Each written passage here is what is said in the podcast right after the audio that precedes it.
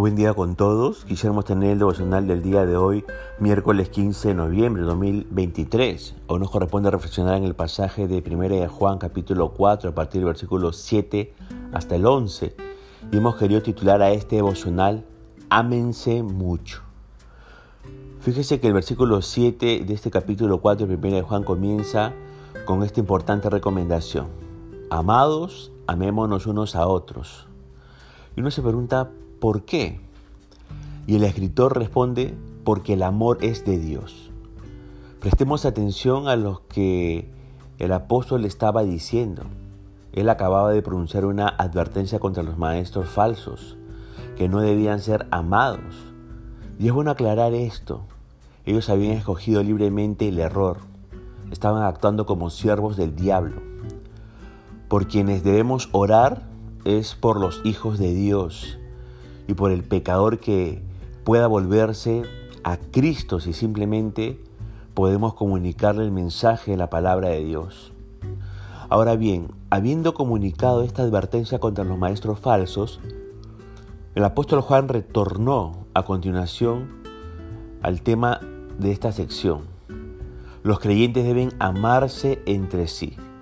Ahora fíjese que la palabra utilizada para amor en este pasaje es la palabra ágape, Ágape es la forma de amor más elevada y está por encima del amor sexual, por encima de cualquier sentimiento que pueda darse en las relaciones humanas, como el amor entre jóvenes enamorados, como el amor entre marido y mujer, como el amor entre padres e hijos, o el amor de hermanos y otros familiares entre sí.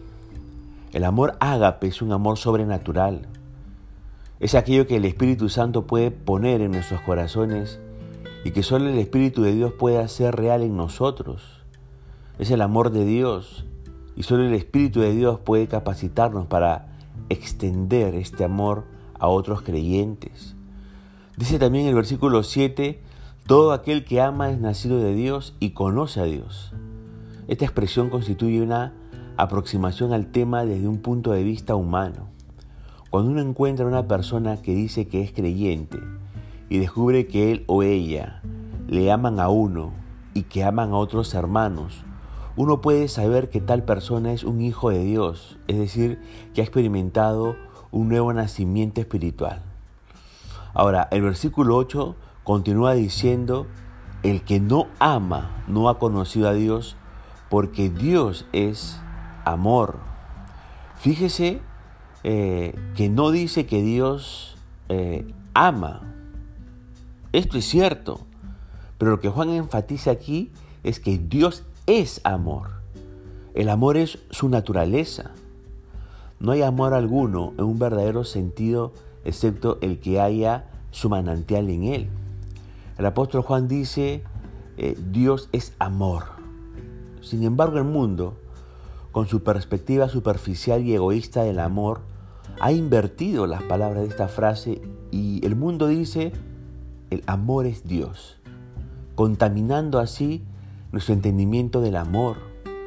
El mundo identifica el amor con el placer y piensa que no importa quebrantar principios morales ni hacerles daño a otros con tal de obtener ese, entre comillas, amor. No obstante, ese amor, entre comillas, es todo lo contrario al amor verdadero, el cual es como Dios, santo, justo y perfecto. Si conocemos a Dios verdaderamente, amaremos como Él ama. Los versículos 9 y 10 continúan diciendo, en esto se mostró el amor de Dios para con nosotros, en que Dios envió a su Hijo unigénito al mundo para que vivamos por Él. En esto consiste el amor, no en que nosotros hayamos amado a Dios, sino en que Él nos amó a nosotros y envió a su Hijo en propiciación por nuestros pecados. Fíjese que en estos versos el amor explica, en primer lugar, por qué creó Dios a la humanidad. Debido a que Él ama, creó a las personas para amarlas. En segundo lugar, estos versos eh, eh, responden a la pregunta, ¿por qué se preocupa Dios por las personas? Debido a que las ama, se preocupa por los pecadores. En tercer lugar, estos versos responden a la pregunta, ¿por qué tenemos la libertad de escoger? Es que Dios desea que le respondamos con amor. En cuarto lugar, estos versos responden a la pregunta, ¿por qué murió Cristo? Debido a su amor por nosotros, buscó la solución al problema del pecado. En quinto lugar, estos versos responden a la pregunta, ¿por qué recibimos vida eterna? Y es que Dios desea expresarnos su amor por siempre. Ahora, nada pecaminoso ni perverso puede existir en la presencia de Dios. Él es absolutamente bueno y no puede ignorar, ni tolerar, ni aprobar el pecado. Él nos ama, pero su amor no significa que sea moralmente permisivo. Sin embargo, cuando confiamos en Cristo como Salvador y Señor, somos libres del castigo por nuestros pecados, porque Él pagó por ellos por medio de su sacrificio en la cruz del Calvario. Finalmente el versículo 11, en el versículo 11 de este capítulo 4, eh, 1 Juan, el apóstol nos presenta ahora la lección de un amor así hacia nosotros. Si Dios nos ha amado así, también nosotros debemos amarnos unos a otros.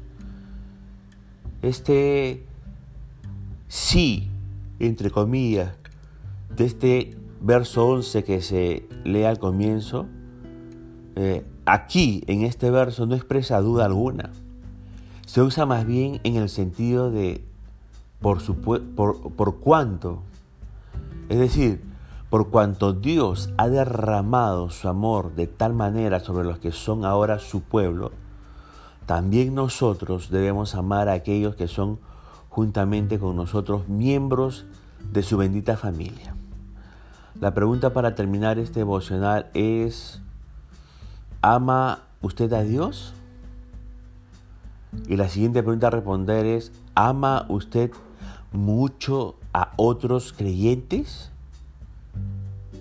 Espero que sí. Eso quiere el Señor para con nosotros en nuestras vidas en estos tiempos. Punto final para el del día de hoy, deseando que la gracia y misericordia de Dios sea sobre su propia vida, conmigo será Dios mente, hasta una nueva oportunidad y que el Señor le bendiga.